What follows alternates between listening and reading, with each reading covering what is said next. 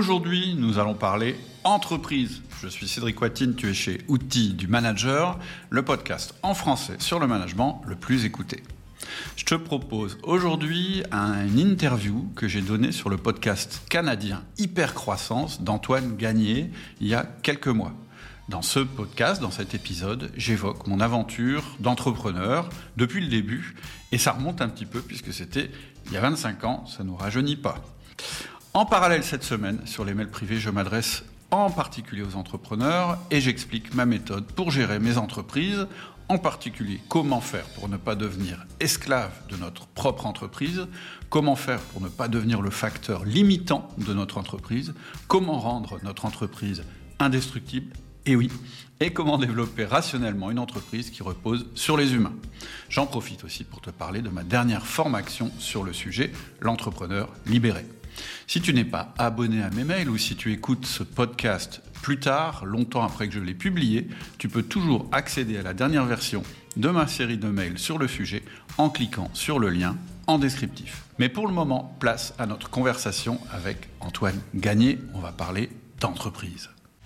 Cédric Watine, vous êtes le dirigeant de l'entreprise Les Outils du Manager, une entreprise de formation en ligne qui aide les gestionnaires d'entreprises dans leur développement. Cette organisation, poussée par ton podcast portant le même nom, a fortement grandi au cours des dernières années, tout comme ton groupe Foshpack, constitué d'acquisitions. Cédric Watine, merci beaucoup d'être sur le podcast Hypercroissance aujourd'hui?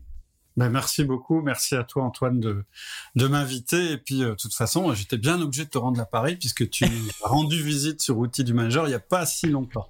Exactement, on se renvoie l'invitation. Puis, euh, Cédric, avant d'aborder ton parcours en affaires, qui est assez fascinant, peux-tu prendre le temps aujourd'hui d'expliquer à notre audience qu'est-ce que les outils du manager? Alors, les outils du manager, c'est d'abord un podcast euh, qui s'appelle Outils du manager et qui va viser deux publics les managers salariés et les entrepreneurs qui s'intéressent au management. Et le fondement du podcast, c'est un truc que j'ai créé il y a déjà un moment. Euh, je crois qu'on a démarré en 2009 avec ce qu'on avait comme outil. Les premiers, ils sont toujours en ligne et, voilà, ils sont toujours autant écoutés. Par contre, la qualité sonore depuis s'est améliorée. Et le fondement en fait d'outils du manager, c'est euh, la croyance fondamentale dans laquelle le management, c'est pas quelque chose qui est inné, mais c'est quelque chose qui s'apprend. Pour moi, c'est très très important. Euh, moi, j'étais pas du tout un bon manager et j'ai dû me mettre au management euh, par nécessité. Et finalement, c'est devenu une passion. Et puis euh, l'autre idée, c'est que le management, c'est pas une question de talent, c'est vraiment une question de méthode. Et donc, quand on va parler de management, nous, on va vraiment parler d'outils concrets, pragmatiques, euh, qu'on va mettre en place, des rituels. Et c'est pour ça que ça s'appelle outils du manager. Et puis, euh, je dirais d'une manière un petit peu plus large, moi, mon objectif, c'est que les managers remontent dans l'estime du grand public et des entrepreneurs. Tu sais peut-être que euh, je, suis français et qu'en France, euh, euh, comment dirais-je, euh, les chefs sont pas toujours bien perçus. Il y a toute une thématique autour du chef qui explique qu'il sert à rien, qu'il est, payé à rien faire, etc. On se méfie beaucoup de l'autorité en France, ce, qui, peut être une qualité, ça évite des excès, mais ce qui a aussi des effets délétères et en particulier euh, sur les managers. Euh, et donc, malheureusement, le poste de manager, c'est pas celui qui fait le plus envie dans les entreprises, alors que pourtant, c'est le poste essentiel dans une entreprise. Je suis entrepreneur, tu es entrepreneur, tu sais bien que sans manager, nos entreprises n'existent pas, nous ne sommes rien. Et je pense que c'est quelque chose qui se développe de plus en plus. Donc moi, je lutte vraiment contre cette, cette idée euh, imbécile euh, qui dit qu'un chef, ça sert à rien. Et, mon idée, en fait, c'est de faire monter le niveau euh, du management en France pour permettre aux managers d'abord de se passionner par leur métier, de devenir meilleurs et de donc de changer, la, réputation du, management en France et dans les pays francophones. Hum. Puis on va en parler un petit peu tout à l'heure de comment par la suite te créer l'organisation. Mais Cédric, oui, là, des... là, je t'ai parlé de, de, de l'origine d'Outils du ouais. Manager, qui était la création du podcast. Et puis, on va voir que c'est devenu une entreprise à part entière.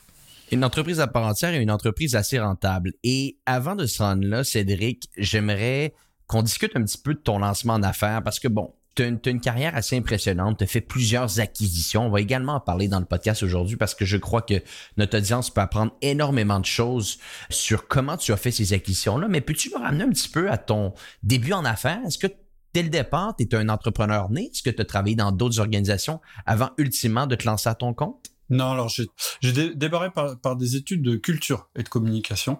Ensuite, j'ai fait une école de commerce et j'ai terminé mon école de, commerce par un cursus euh, audit et contrôle de gestion. Tu vois, pas tellement un profil d'entrepreneur. Et euh, j'ai commencé à travailler dans un grand groupe euh, français qui s'appelle l'IRECO et qui faisait pas mal d'acquisitions à l'étranger d'entreprises j'ai d'ailleurs pas mal travaillé à Toronto, puisqu'on avait racheté une entreprise là-bas. Et euh, donc, mon profil était plutôt finance, mais avec un intérêt pour la communication, ce qui est ce qui est pas un profil super typique. Et évidemment, mon ambition, c'était de prendre la direction un jour d'une filiale. Ce qui m'a toujours été refusé dans cette entreprise, puisque la culture de cette entreprise, c'était que seuls des commerciaux, seuls des développeurs sont capables de prendre la direction d'une filiale. Donc, j'ai assez vite compris que malheureusement, euh, j'avais appris plein de trucs, mais que je pourrais pas les exploiter dans ce, contexte-là. Et donc, je me suis mis à rechercher. Euh, mon idée, c'était de rentrer dans une plus petite entreprise dont le dirigeant serait vieillissant, puis après de pouvoir racheter l'entreprise. C'était ça mon plan de carrière dans ma tête. Je m'étais imaginé ça, c'était un peu mon, rêve. Et puis euh, finalement, à force de chercher, bah, j'ai trouvé quelque chose de beaucoup plus évident que ce que j'avais prévu au départ y a eu un accident dans ma famille qui a fait que euh, j'ai été amené à aider un dirigeant d'entreprise qui finalement m'a proposé euh, de, qui voulait partir à la retraite et finalement m'a proposé euh, de reprendre son entreprise et ça a été ma première cible, ça a été la première entreprise que j'ai achetée. Et puis ensuite, j'ai racheté d'autres entreprises et finalement, en réalité, aujourd'hui, je crois que si je compte bien, j'ai dû racheter plus de six entreprises euh, j'en ai vendu deux et j'en ai créé une. voilà. Puis tu, tu dis ça très, très humblement, là.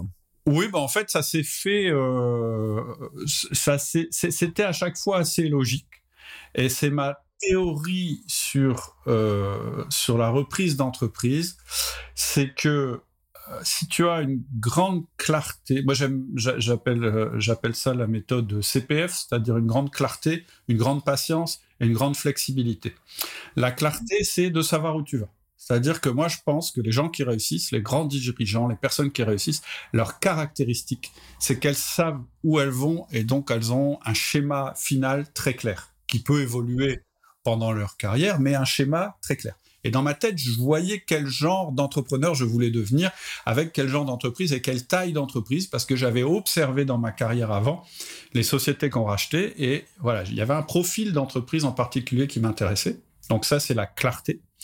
Ensuite, la patience. C'est-à-dire que je me suis toujours dit, je préfère louper une bonne affaire que d'en faire une mauvaise. Et d'ailleurs, c'est une loi que je suis en recrutement aussi. C'est-à-dire que je préfère louper un bon candidat euh, que d'en faire entrer un mauvais. Parce que c'est vraiment important quand on réfléchit à créer un groupe, de pas se planter et de pas emmener son groupe par une mauvaise acquisition. Donc ça, c'est pour la partie patience.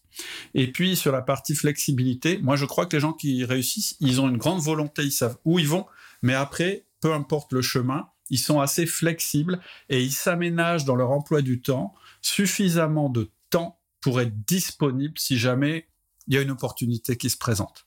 Donc un des conseils que je donne aux dirigeants, c'est de dire ayez un planning aéré, n'ayez pas un planning tout plein, parce que si jamais une opportunité qui va passer, vous ne pourrez pas réagir. Hmm. Assez fascinant voilà tout ça. Un petit peu ce qui a guidé les choses. Après, si tu veux, je peux, je peux rentrer plus dans le détail de la première entreprise que j'ai achetée, puis de la deuxième, quelle a été la logique. Pour te donner un exemple, la première entreprise que, que j'ai racheté, en fait, c'était euh, ce qu'on peut appeler une belle endormie, c'est-à-dire qu'elle existait euh, depuis 30 euh, ans, je crois. Elle avait toujours été assez rentable, un peu moins vers la fin, et elle était fortement attaquée par des concurrents. Donc, mon, idée au départ, c'était d'acheter cette cible. Et puis très vite, en faisant l'analyse du marché, la, et, quand j'ai regardé autour, je me suis dit donc cette entreprise, elle est menacée par cette autre entreprise.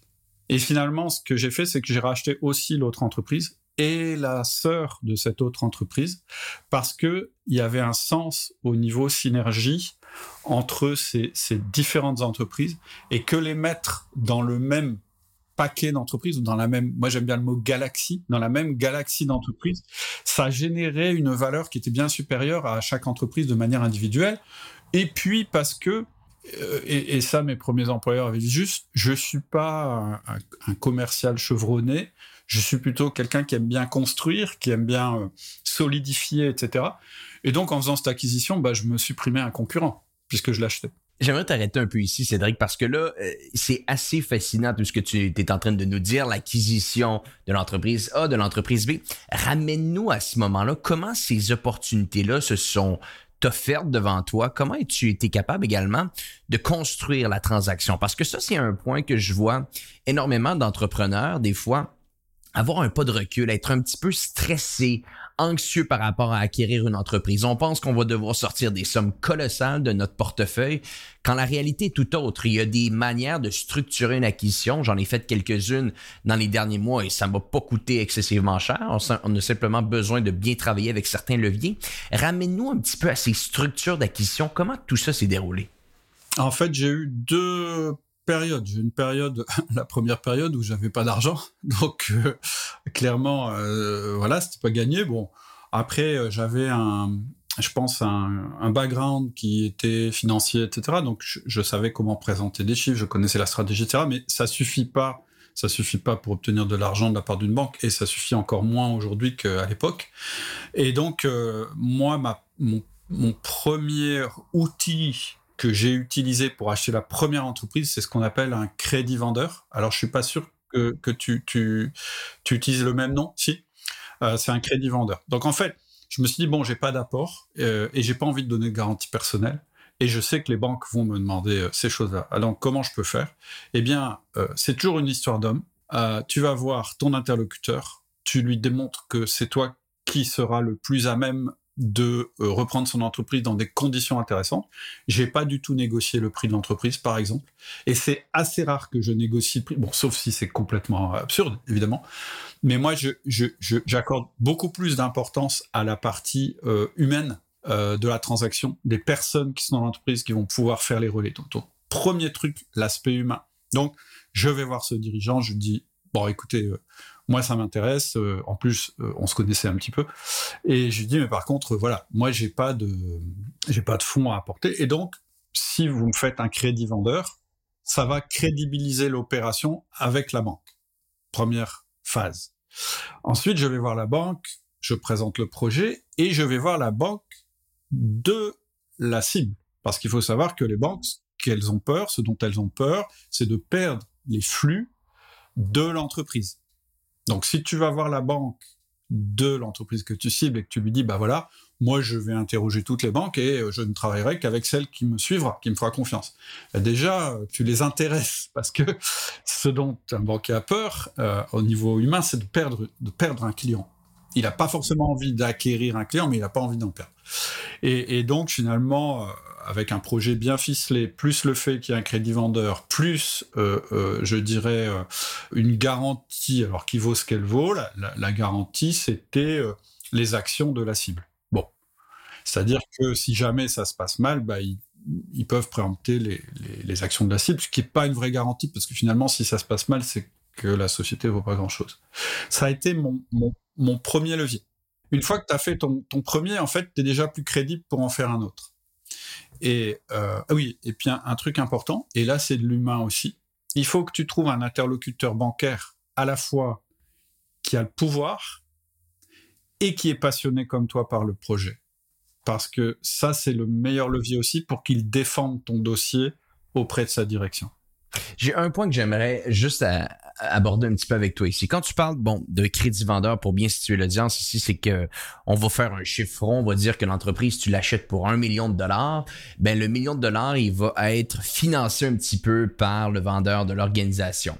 La, question maintenant que je te poserais, c'est quand tu arrives sur une structure comme ça, bon bien entendu tu vas avoir de, un certain montant, un 10, 15, 20% peut-être à sortir au départ que j'imagine tu vas financer avec la banque, mais la question que j'aurais pour toi c'est combien de temps habituellement, pour bien situer les gens qui nous écoutent aujourd'hui, vont, euh, combien de temps ça va durer le temps euh, que le vendeur va devoir financer la transaction? Est-ce qu'on parle d'un échéancier de 12 mois, de 24 mois, de 36 mois? Es-tu capable de donner un petit peu de contexte aux gens qui nous écoutent? Moi, je peux te donner mon cas, mais c'est toujours un cas particulier. En l'occurrence, je peux partager euh, les chiffres, c'était en francs à l'époque, c'était il y a longtemps, c'était 10 millions d'euros, 10 millions de francs, pardon. Et, et, en fait, on a fait un split, moitié crédit vendeur, moitié banque, et le, le vendeur a accepté 10 ans, ce qui est beaucoup, ce qui est beaucoup et, la banque, on était sur cette. Avec des intérêts ou aucun intérêt? 10 millions Avec des intérêts. Ah, ah si, si, avec des intérêts. Ouais, ouais. alors, ça, ça, je ne sais pas légalement ce qui est autorisé ou pas, mais je pense que tu es obligé euh, de, mettre en œuvre des intérêts. Et ça, ça m'a servi de levier pour la deuxième entreprise. Alors, comment j'ai fait pour euh, inciter le deuxième vendeur à me vendre son entreprise? Eh bien, c'est que euh, j'ai commencé à attaquer son marché. C'est-à-dire que j'ai fait une analyse stratégique et j'ai vu que dans l'entreprise que je venais de racheter, et je le savais en la rachetant, il nous manquait des cartes, des cartes commerciales stratégiques.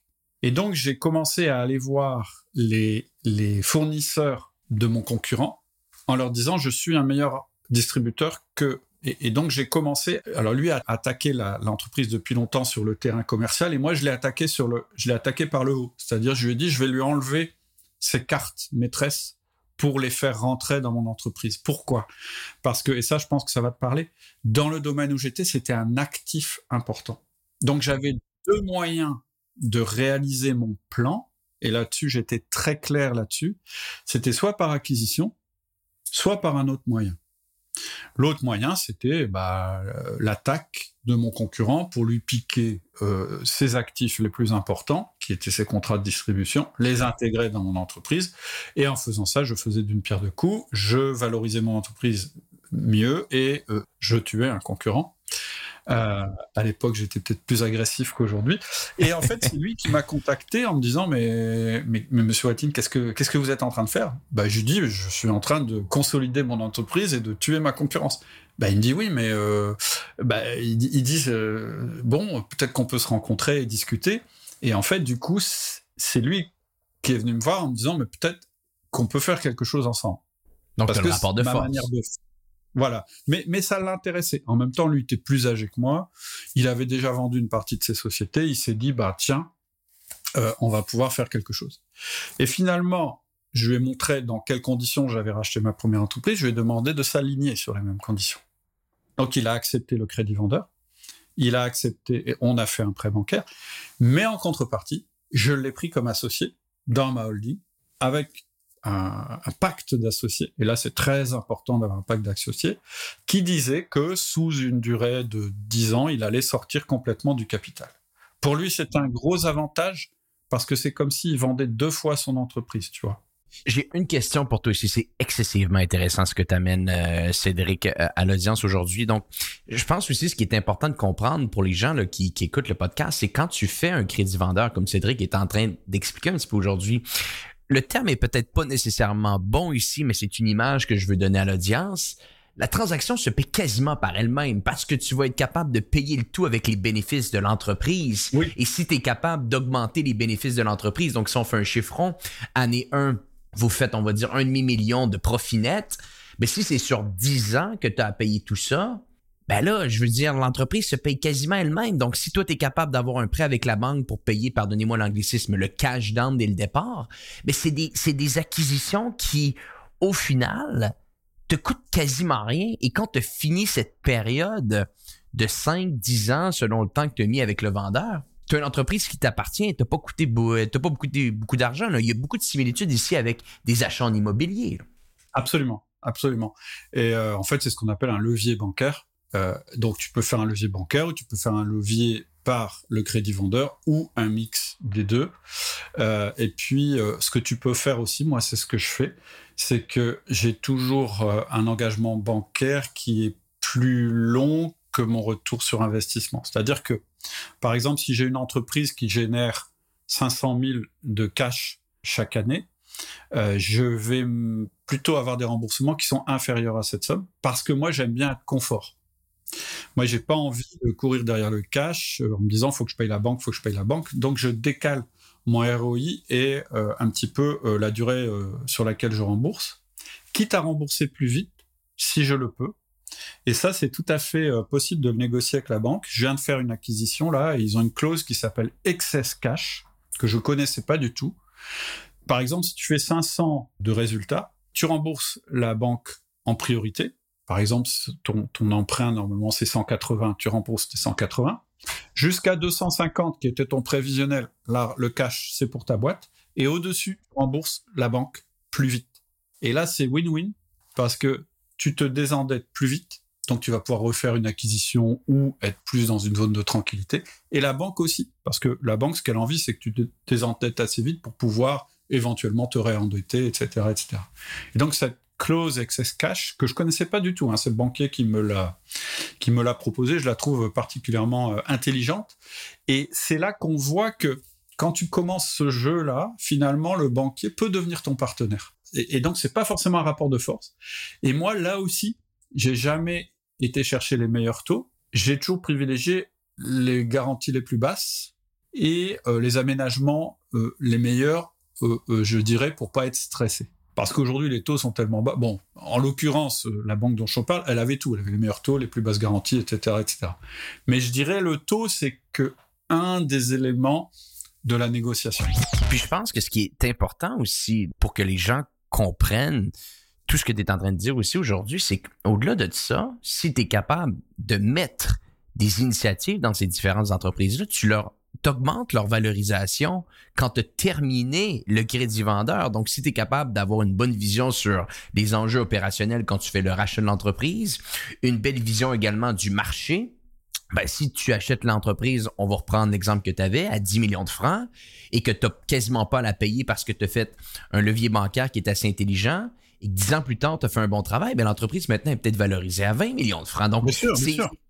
C'est ça la, beauté d'une structure d'acquisition qui, au final, je pense que c'est... Et je, me suis prêté au jeu il y a quelques mois de ça, de commencer ce, ce jeu-là des acquisitions. Et euh, attention, parce que vous pouvez devenir accro. Mais bon, ça, c'est une autre histoire. Cédric, tu as mentionné un point également que j'ai trouvé excessivement intéressant que j'aimerais revenir. Confort. Donc, on a eu une discussion, toi et moi, en Suisse, euh, il y a quelques mois de ça, il y a à peu près un mois de ça, où est-ce qu'on était sur un mastermind ensemble. Tu m'as expliqué que toi, tu veux gérer des entreprises avec puis pardonne-moi le terme, je ne sais pas si c'est le bon terme que je vais utiliser ici, mais une gestion davantage lifestyle, c'est-à-dire tu veux des organisations à taille humaine qui se gèrent bien, qui ont une belle profitabilité. Peux-tu expliquer un petit peu plus à notre audience aujourd'hui qu'est-ce que tu veux dire par gestion lifestyle et nous parler également de ces différentes entreprises-là? Moi, j'appelle ça un business de poche, mais effectivement, c'est une entreprise lifestyle. Qu'est-ce que c'est que un business de poche pour moi, c'est un business qui a atteint la taille critique où euh, il y a un petit peu de redondance dans l'entreprise, dans c'est-à-dire que il y a un nombre de salariés qui est euh, euh, avec de la polyvalence, c'est-à-dire que tu n'as pas une seule personne par spécialité. Ça veut dire que si quelqu'un venait à quitter l'entreprise, il y a, y a quelqu'un qui peut le remplacer immédiatement, etc. Donc, pour réussir à atteindre ce niveau-là, effectivement, il faut un certain niveau de chiffre d'affaires qui dépend complètement euh, de ta rentabilité. Mais en général, j'estime qu'autour de 15 personnes, ça va être un business comme ça qui va à la fois être stable, à la fois permettre de te fournir un bon train de vie à toi en tant que euh, dirigeant et propriétaire, mais aussi à bien payer les personnes et à la fois qu'il soit pas trop complexe. Parce que quand tu dépasses une taille de 20 personnes à peu près, tu commences à remettre des strates de management, des choses comme ça, et ça peut devenir complexe. Donc moi, mon idée, ça, a été, et c'était ça qui était clair dans ma tête depuis le début quand je parlais de clarté tout à l'heure, ça a été d'acheter des entreprises qui, la première que j'ai achetée, elle avait déjà cette taille-là, et la personne, alors elle était un peu attaquée, elle était un peu menacée, mais finalement l'entrepreneur, il avait su la structurer pour qu'il ne soit plus indispensable à sa boîte. Et d'ailleurs, je n'ai pas eu à le prendre comme associé. L'autre avantage d'une entreprise business de poche, c'est qu'elle est très facile à vendre. C'est-à-dire que le jour où tu veux aller faire autre chose, tu peux dire à quelqu'un, bah écoute, euh, moi, cette entreprise-là, pour la gérer telle qu'elle est, sans la développer plus, mais la maintenir un niveau intéressant de rentabilité, toujours en phase avec son marché, etc., parce qu'évidemment, ça c'est indispensable, eh bien, ça me prend une demi-journée par semaine. Et aujourd'hui, euh, euh, alors après différentes acquisitions, fusions, reventes, etc., dans ma galaxie d'entreprises, je dirais, j'en ai deux qui ont atteint cette taille-là. J'en ai une, outil du manager, que je suis en train de pousser pour qu'elle atteigne cette, cette taille-là. Et j'en ai une autre que je viens d'acquérir euh, récemment, qui est petite, mais euh, dont les synergies avec les autres vont permettre de renforcer encore euh, les autres. Et, c'est ça que je veux dire quand je parle de, de business de poche. Après, c'est mon modèle. Je peux tout à fait comprendre que quelqu'un ait envie d'avoir une entreprise une grosse entreprise avec 500 personnes, etc. Ça, c'est juste pas mon modèle. C'est autre chose. C'est quelque chose vers lequel j'avais pas envie d'aller. J'ai préféré créer une galaxie de différents business de poche parce que je pense que c'est plus amusant à gérer, c'est plus confort. C'est peut-être pas le bon terme, mais c'est vrai que c'est plus confort. Et en plus, je trouve que c'est plus antifragile parce que ton risque est réparti. Euh, que donc, bah, quand l'une fonctionne moins bien, elle est compensée par l'autre, etc., etc. Puis je pense que ça, ça revient au point que tu as dit un petit peu plus tôt, euh, Cédric. CPF, donc la clarté, la clarté littéralement de, ce que tu vas avoir et de ce que tu vas atteindre en tant qu'entreprise. Et ça, c'est une question que n'importe quel chef d'entreprise à un certain point doit se poser. Qu'est-ce que je veux vraiment atteindre avec mon organisation là? C'est la première question. Parce que dire, moi, je veux juste faire des acquisitions, tu disais, on peut devenir addict, et je suis d'accord avec toi, et on peut même perdre de vue son projet, et on peut même déstabiliser toute notre structure. Donc je pense qu'il faut avant tout avoir une clarté absolue sur ce vers quoi on veut aller. Après, ta, vision, elle peut évoluer. Il hein. faut jamais qu'elle soit figée. Mais, voilà, que tu dises, bah, je, ma logique, c'est ça, et donc cette entreprise est intéressante, cette, cette autre-là n'est pas intéressante, etc., etc. Et puis après, euh, pourquoi je ne conseille pas une entreprise plus petite ou de rester au stade de l'entreprise plus petite? Parce que je pense qu'en dessous d'un certain nombre de salariés, c'est trop l'entrepreneur qui fait tout et donc qui est euh, euh, le maillon faible de son entreprise. Ça veut dire que tu peux pas t'arrêter. Ça veut dire que tu peux pas vendre ta boîte non plus parce que si tu la vends, bah tu sors et du coup tu vas faire baisser la valeur de ta boîte. Ou alors tu vas avoir une clause de earn-out qui fait que tu vas devoir rester dans ta propre boîte en tant que salarié pour accompagner. Et ça, dans ma précédente vie de salarié, j'en ai vu des dizaines et tous l'ont mal vécu. Donc moi aussi ça m'a marqué et c'est pour ça que ma, mon image de l'entreprise idéale, elle a été très vite très claire. C'est une entreprise dont je ne dépends pas et qui ne dépend pas de moi. Et tout, tout ce que je propose, toutes les formations aux entrepreneurs que je propose sont fondées sur cette idée te dire travaillez sur votre entreprise et pas dans votre entreprise. Rendez-vous totalement indispensable ou le plus possible. Et là, vous allez prendre votre pied. Là, vous allez vraiment avoir la quintessence du plaisir de l'entrepreneur. T'es pas dans le quotidien. Par contre, c'est toi qui façonne, c'est toi qui donne les directions, c'est toi qui fait, euh, euh, qui, embauche, c'est toi qui, qui fait la communication, etc. Tous les aspects vraiment les plus intéressants et pas les aspects, euh, je dirais, ce dont on se lasse le plus vite. Et l'acquisition d'entreprise, c'est juste un accélérateur pour directement démarrer à la bonne taille ou près de la bonne taille. Exact. Et qui été capable de financer avec certains leviers bancaires, comme tu l'as mentionné. Tout à fait. Et puis, un dernier argument en, faveur de l'acquisition d'entreprise, euh, cette entreprise sur 10 sont mortes au bout de 10 ans quand ce sont des créations, et ça tombe à 3 quand ce sont des acquisitions. Donc, quand je dis que l'acquisition d'entreprise, c'est plus confort, c'est plus, c'est plus pour les fainéants, et je revendique ce terme, eh bien, c'est ça que je veux dire. Ça permet d'aller plus vite, plus safe, et puis en prenant, je pense, plus de plaisir tout de suite. Et après, ta création, en fait, finalement, c'est ta galaxie d'entreprise. Exactement. Puis parlons-en un peu des autres organisations et de une en particulier, les outils du manager, qui a été lancé avec, comme tu l'as dit un petit peu plus tôt, ton podcast en 2009. Le podcast, et on va le mentionner aux gens qui nous écoutent aujourd'hui, numéro un dans la francophonie sur le management. Donc félicitations Cédric, c'est un exploit assez exceptionnel. Et de ce podcast, c'est créé euh, Est-ce que c'était par hasard? Est-ce que c'était l'objectif? Tu vas nous le dire dans quelques minutes. Une entreprise, des outils du manager, qui fait du chiffre, qui fait du chiffre profitable, du bénéfice. Parle-nous un petit peu de ce lancement de podcast et ultimement du lancement de l'entreprise. Alors, très honnêtement, c'était pas prémédité. J'ai toujours été convaincu que j'avais plutôt un profil de repreneur et d'optimisateur qu'un profil de créateur. Mais quand euh, j'ai commencé à racheter des entreprises et avoir des difficultés, je me suis rendu compte que vraiment j'étais pas bon en management. Et du coup, je me suis formé au management Euh, et en particulier, je me suis formé avec un podcast américain que tu connais peut-être, qui s'appelle Manager Tools.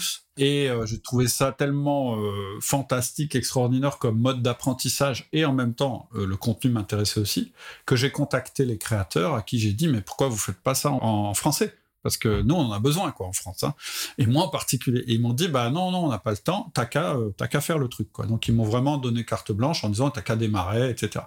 Donc on a vraiment démarré ça avec mon directeur d'exploitation de l'époque, mon directeur des opérations, et on l'a fait vraiment euh, à l'amateur, tu vois. On se mettait dans mon bureau le soir avec euh, un vieux micro, un vieux Mac, et puis on lançait notre truc, on publiait, puis on regardait même pas on regardait même pas si on était écouté, parce qu'en fait, finalement, moi, j'ai une théorie, c'est que si tu veux apprendre euh, rapidement, l'idéal, c'est d'apprendre en pensant que tu vas devoir l'enseigner à quelqu'un d'autre. Et, quelque part, c'était plus comme ça que, que ça a démarré, en me disant, c'est bon pour moi, et puis finalement, je serais plus capable de le transmettre dans mon entreprise, etc. Puis c'était amusant, on, s'amusait beaucoup à faire ça. Et puis, euh, au bout d'un moment, on s'est rendu compte que euh, des gens parlaient de nous et, des gens qu'on connaissait pas, ou nos propres clients dans les autres activités disaient mais on vous a entendu, euh, Cédric Watine, c'est toi, c'est le même que, bah je dis ouais, etc.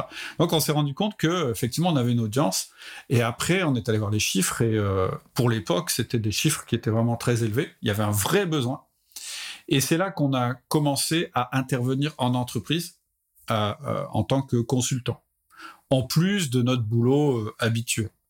C'est comme ça que ça a démarré. Et puis, euh, au bout d'un moment, je me suis dit, mais euh, je suis limité. Et, et, moi, moi, moi, j'ai toujours eu des, là, j'ai toujours recherché des, des modèles scale, que je puisse scaler, c'est-à-dire que je puisse, sûr. Euh, tu vois, les entreprises que je rachète, par exemple, ce sont que des entreprises de distribution. Pourquoi? Parce qu'une entreprise de distribution, tu peux augmenter le chiffre d'affaires sans trop faire augmenter les coûts fixes en même temps. Et donc, ça veut dire qu'elle a un potentiel de, croissance qui est élevé avec peu de risques. Et là, je me suis dit, c'est un peu embêtant ce modèle de la formation. Euh, un, euh, bah, je peux, je suis, euh, allez, dans 80% des cas, je suis obligé de dire non aux clients qui me demandent parce que j'ai pas le temps. Donc, dans un premier temps, ce que j'ai fait, c'est que j'ai augmenté mes prix pour avoir moins de demandes et gagner mieux. Ça a marché. J'ai commencé à vraiment intervenir à, des tarifs que j'avais pas prévus. Et puis, je me suis dit, mais comment je peux rendre le truc encore plus scalable? Et c'est comme ça que j'ai commencé à m'intéresser au domaine de la formation en ligne et que j'ai commencé à, enregistrer mes formations, à les proposer, etc. Et bon, voilà, ça a été ça, si tu veux.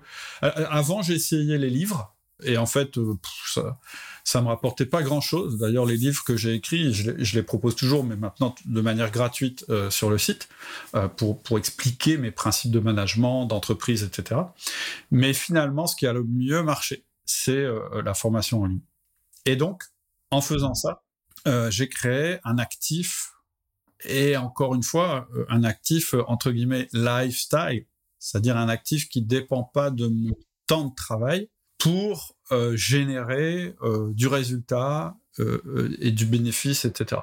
Maintenant, l'entreprise sur laquelle je passe le plus de temps aujourd'hui, c'est quand même outil du manager, pour une simple et bonne raison, c'est qu'elle n'a pas atteint la taille du business de poche. Aujourd'hui, on est, je suis tout seul, et j'ai quelques prestataires. Mais tant que j'ai pas atteint une, allez, je dirais huit personnes, je sais que je serai beaucoup impliqué dans cette entreprise-là. Mais mon seul objectif, c'est de la faire monter à, ce nombre de personnes pour qu'elle puisse continuer, à croître. Puis également, c'est vrai que ça te donne la, possibilité, ce podcast-là, de rencontrer d'autres personnes et peut-être même de, que ça peut devenir une, une manière de faire des rencontres pour des futures acquisitions aussi. Donc, à un certain point, en plus de pouvoir être un actif qui te fait connaître, qui vend tes formations, parce que pour dernière nouvelle, et ça, c'est important que les gens le sachent aujourd'hui, tu vends des formations et tu fais du chiffre et tu fais pas de publicité, là tu fais pas de publicité, tu fais ça avec ton podcast, avec une liste courriel. Donc, euh, c'est un actif marketing excessivement puissant un actif qui te permet de faire des rencontres. Donc, au final, même si tu mets beaucoup de temps là-dessus, j'imagine que ça te donne une certaine aide, ce podcast. Puis euh, tu vois, au début, le podcast, euh, je voyais effectivement l'aide qui était que ça m'oblige à apprendre des choses sur le management et à les appliquer. Et aujourd'hui, c'est exactement ce que tu dis. C'est du plaisir, c'est de la rencontre et Et puis, ouais, il y a aussi la passion dont je te parlais tout à l'heure, qui est, mais comment je peux porter le message auprès du plus grand nombre? Et effectivement, le podcast, c'est un très bon moyen. Après, je suis d'accord avec toi. Le, le, le podcast, c'est une arme, entre guillemets, marketing redoutable. Redoutable.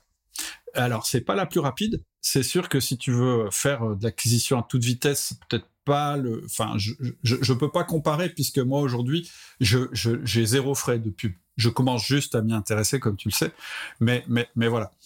Euh, euh, mais par contre, c'est ce qui est très puissant dans le podcast, c'est que ça fait que tu as des clients quand ils arrivent chez toi, tu n'as pas à les convaincre d'acheter. Tu as juste à leur dire, bah, toi, le produit qui te convient, c'est ça. Parce qu'ils sont déjà convaincus. Parce qu'en général, ils arrivent chez toi, ils ont déjà écouté 10 épisodes, 20 épisodes, et ils se disent, c'est ce truc-là qu'il me faut. Ceux qui viennent pas, c'est pas grave. Ceux qui sont pas convaincus par le podcast, tu n'as même pas la frustration de ne pas avoir réussi à leur vendre quelque chose, puisqu'ils sont même pas venus jusqu'à toi pour te le demander. Et donc, voilà. C'est une forme de développement qui me correspond mieux aussi parce que je ne suis pas un closer acharné, je suis pas un vendeur acharné. Moi, j'aime bien que les gens viennent m'acheter des choses plutôt que ce soit moi qui doive aller leur vendre. Donc, euh, tu vois, c'est c'est à la fois euh, euh, ça correspond à la fois à mon tempérament et je pense aussi que c'est une manière moderne de vendre qui est peut-être plus intéressante que la vente forcée parce que L'autre avantage quand tu vends de cette manière-là, et tu le sais ça Antoine, parce que tu as aussi cette culture du podcast, c'est qu'en fait, tu as un, beau, un bien meilleur taux de repeat. C'est-à-dire que la, moi, la meilleure preuve que mes formations... Alors, j'ai des avis, euh, évidemment, sur Google qui sont très, très bons, mais c'est surtout, est-ce que les gens vont me racheter une deuxième formation, une troisième, une quatrième? Et en général, ils le font. Et la création de la communauté, tu vois, et toute cette inclusion dans la culture euh, de ton entreprise qui est très, très intéressante pour faire des, des, des clients à long terme. Le podcast, c'est totalement exceptionnel. Puis, euh, Cédric, bon, tu as tes différentes entreprises que tu as, fait l'acquisition au cours des dernières années. Tu as les outils du manager qui a l'air de bien se porter.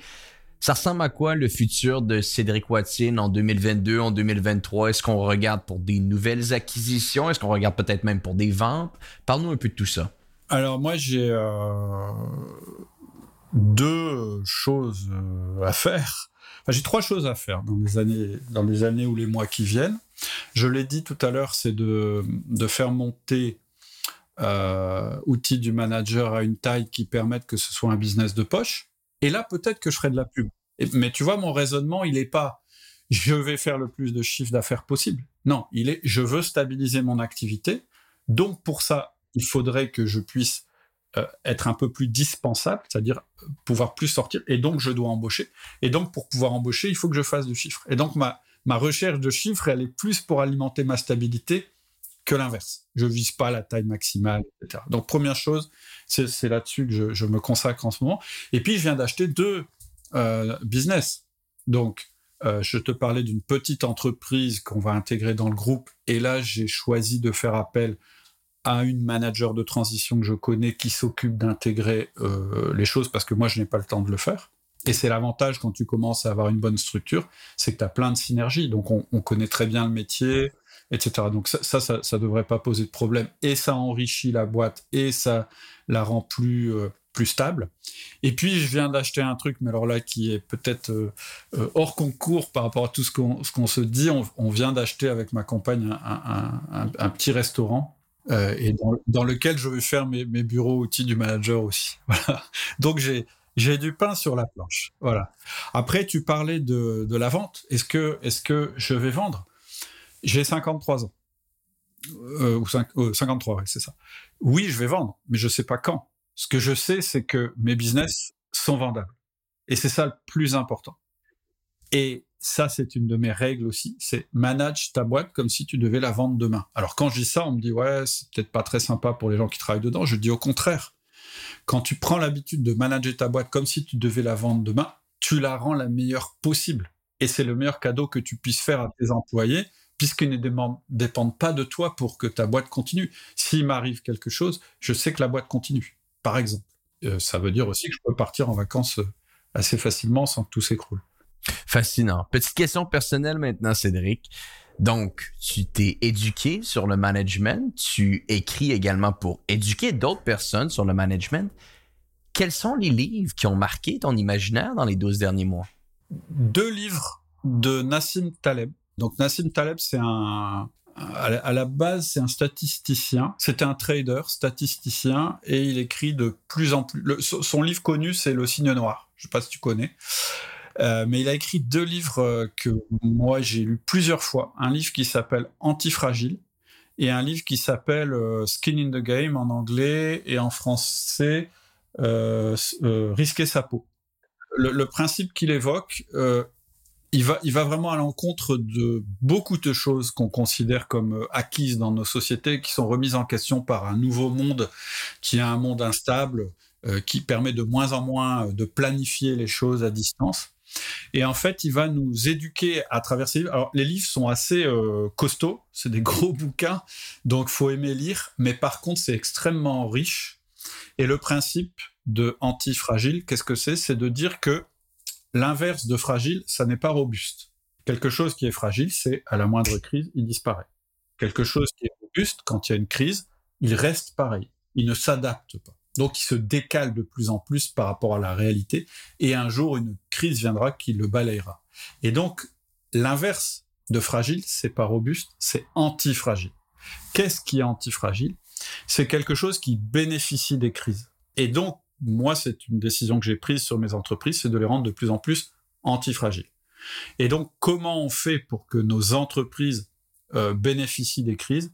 Eh bien, on met en place des systèmes qui permettent de regarder ce qui se passe sur le marché, les signaux faibles, les petites crises, etc., qui vont permettre à notre entreprise de s'adapter en permanence et de jamais être prise au dépourvu par le marché. Ça veut dire un peu moins de planification, ça veut dire un peu moins de vision, mais beaucoup plus de réalisme et de pragmatisme et d'adaptation au fur et à mesure. C'est un des concepts du livre, mais le livre est très très riche. Euh, c'est un petit peu le principe, tu vas à la gym, euh, si tu mets le poids maximal, euh, tu te mets sous 250 kg la première fois, tu vas vite voir que tu es fragile et que tu vas ressortir tout cassé. Par contre, si tu augmentes les poids régulièrement, en fait, tu soumets ton organisme à des stress toujours un peu plus forts et tu vas lui laisser sa chance de s'adapter. Et c'est ça l'antifragilité. Et le deuxième livre qui, est très intéressant qu'il a écrit, c'est Skin in the Game, Risquer sa peau, où il dit que euh, à quel point la bureaucratie est l'ennemi de nos sociétés et l'ennemi de nos entreprises, mais aussi de notre société en général, puisqu'en fait, finalement, les décisions dans ces structures-là sont prises par des gens qui ne risquent rien, c'est-à-dire qu'ils n'ont pas à assumer euh, leurs décisions, et donc ça se remet en question l'antifragilité de nos systèmes. Donc vraiment, quand je le dis, ça paraît un télo, mais euh, ils sont très... Euh, euh, les exemples sont rigolos. Enfin, et c'est vraiment quelqu'un de très cultivé. C'est vraiment des bouquins très intéressants. Après, les applications sur nos business, elles sont pas évidentes. Il faut interpréter. Moi, j'ai fait un podcast là-dessus qui s'appelle Es-tu antifragile où, où j'explique ce que ça peut vouloir dire pour vos sociétés. Ben, je vais mettre ça dans, dans, ma liste de livres à lire. Et si on parle de podcasts maintenant, t'en as un qui est très populaire. Tu nous as dit que t'en as écouté certains aux États-Unis. Es-tu capable de nous faire un topo de ces différents podcasts qui jouent dans ta voiture ou tes écouteurs? Je change beaucoup, beaucoup, beaucoup. Par exemple, en ce moment, je suis en train d'écouter un podcast qui s'appelle Paradigme, qui est pas connu du tout, euh, qui est euh, sur le marketing, mais sur une manière euh, de faire du marketing qui est complètement non conventionnelle. Je prends mon iPhone parce que tu vois, je saurais pas te dire exactement. C'est vrai que j'écoute toujours des audiobooks ou toujours des, podcasts, mais j'ai pas de nom en particulier à te, à te donner. J'écoute Génération Do It Yourself que tu connais. J'écoute euh, Seth Godin, que je trouve euh, assez euh, rafraîchissant. Son podcast s'appelle Akimbo. mais voilà, j'ai pas, pas une religion. J'écoute sur d'autres aspects John, Jordan Peterson, mais qui est dans un autre domaine, qui est la psychologie. Mais voilà, je suis pas sûr que mes que mes goûts soient ceux de soient ceux de tout le monde. Ce que je trouve, c'est que le podcast c'est vraiment un moyen de se cultiver, de, se détendre et, de progresser fantastique. Hmm. Et dernière question que je te poserai avant de te laisser filer, Cédric, à quoi ressemble ta routine avant, pendant et après le travail? Euh, alors moi, j'ai des journées très structurées. Euh, et, tu m'étonnes. Euh, et, et j'ai le principe, j'aime bien le principe du 20-80. Ah oui, alors un bouquin, je remonte de deux questions que j'adore et que je relis régulièrement, c'est le 20-80 de Koch. et alors moi, mon but, c'est d'être ultra efficace 20% de mon temps pour être totalement inefficace 80% de mon temps. Qu'est-ce que ça veut dire? Ça veut dire que je commence toujours ma journée euh, par euh, mon sport pour me mettre en route. Ensuite, j'ai deux, trois heures qui sont absolument euh, sanctuarisées où je travaille sur l'avancement de mes projets, ma création, etc. Et sur le reste de la journée, je vais être beaucoup moins ritualisé. Pourquoi? Bah Parce que je veux être disponible à ce qui pourrait être intéressant pour le, mon développement, le développement de mes entreprises, etc. Donc je ne sais pas si je réponds tout à fait à ta question, mais c'est un principe comme ça. Euh, et, je suis exactement dans la même approche au niveau management, c'est-à-dire que tous mes rituels de management avec euh, les personnes qui, dépendent de moi dans les entreprises, avec mes N-1, sont ritualisés. C'est-à-dire qu'on sait qu'on se voit une demi-heure chaque semaine, etc. Et globalement, ça va me prendre une journée, euh, cette chose-là va me prendre une journée par semaine. Par contre, elle est absolument indispensable. Dès que je la fais pas, parce que ça arrive à tout le monde, je vois tout de suite que ça se passe moins bien. Donc j'ai beaucoup, beaucoup, beaucoup, comme toi, travaillé euh, sur euh, les process, etc., etc., mais avec un but qui est d'en faire le moins possible et de faire l'essentiel ben, ça fait du sens avec un petit peu ce que tu nous as dit aujourd'hui. Donc, tu suis une ligne directrice, tu es très clair sur ce que tu veux atteindre et ça, on est capable de, le sentir dans, dans, ton entretien que tu nous donnes aujourd'hui. Cédric Watson, merci énormément d'avoir pris le temps aujourd'hui avec nous. Parle-nous un peu du podcast Les outils du manager parce qu'on a une audience d'entrepreneurs qui nous écoutent aujourd'hui. On a une audience de gens d'affaires qui veulent toujours en apprendre un peu plus. Qu'est-ce qu'ils pourraient apprendre avec ton podcast et pour quelles raisons ils devraient l'écouter? En fait, le, si ça, euh, tu, parles donc de la partie entrepreneur. En fait, euh, la manière fondamentale de vous rendre plus libre par rapport à votre entreprise, c'est de déléguer un maximum à votre entreprise. Et comme ça, vous pourrez travailler sur votre entreprise et pas dans votre entreprise. Le meilleur levier pour avoir des entreprises performantes, c'est le levier humain. Et on dit souvent, ouais, mais l'humain, c'est pas rationnel, donc il faut que je contrôle, etc. Et, moi, ma réponse, c'est non. Justement parce que c'est de l'humain, donc infiniment adaptable, infiniment antifragile, etc., etc., vous devez avoir une approche très rationnelle de l'humain dans votre entreprise. Et donc, la première chose à mettre en place, si vous voulez vous libérer de votre entreprise, et lui permettre de se développer sans vous, ça va être des rituels qui vont vous permettre de régulièrement avoir des contacts ponctuels et intenses avec chacun de vos collaborateurs. Et c'est ça qu'on apprend dans l'outil du manager. Et si vous voulez commencer par le début, vous pouvez euh, démarrer par euh, euh, les podcasts d'outils du manager où je parle du un à un. C'est la traduction du one-on-one ou du one-to-one, etc. Vous, vous recherchez ça, vous démarrez par ça. En général, ça parle assez au chef d'entreprise. Après, si vous voulez une synthèse de comment déléguer dans votre entreprise, vous pouvez venir sur le site, il y a un livre qui s'appelle Le Manager Essentiel et ça s'appelle Management sans bullshit et euh, c'est téléchargeable, c'est gratuit, donc vous pouvez, euh, vous pouvez démarrer par ça. En général, vous prenez une bonne claque. la, lecture du livre, c'est 30 minutes, mais, mais ça, ça, va vous mettre bien les idées en place sur qu'est-ce que vous devez faire de manière indispensable dans votre boîte si vous voulez arrêter de faire tout le reste et enfin travailler sur le développement de votre boîte. Fantastique. Bon, on va mettre les liens dans les notes de l'épisode. Cédric Watine, merci énormément d'avoir pris le temps aujourd'hui avec nous. C'est toujours euh, excessivement fascinant et intéressant de discuter avec toi. Donc, je suis très heureux qu'on ait euh, fait ce podcast ensemble aujourd'hui et également peut-être le mentionner à l'audience. J'ai eu la chance d'être interviewé sur ton podcast, Les outils du manager, qui est sorti il y a quelques temps de ça. Donc, vous irez jeter un coup d'œil. Merci beaucoup, Cédric. Et pour les gens qui nous écoutent, on se dit à bientôt pour un prochain épisode de Hypercroissance. C'est tout pour aujourd'hui. J'espère que ça t'a plu. Moi, j'ai adoré parler avec Antoine Gagné. Je trouve son enthousiasme communicatif et sans enthousiasme, pas de belle entreprise. Donc j'espère que déjà tu as pris une bonne dose d'enthousiasme.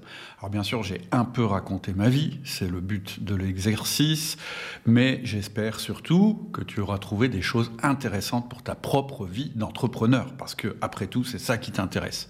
Et si tu veux creuser le sujet, je t'ai préparé une série de quelques mails que tu peux recevoir en suivant le lien en descriptif.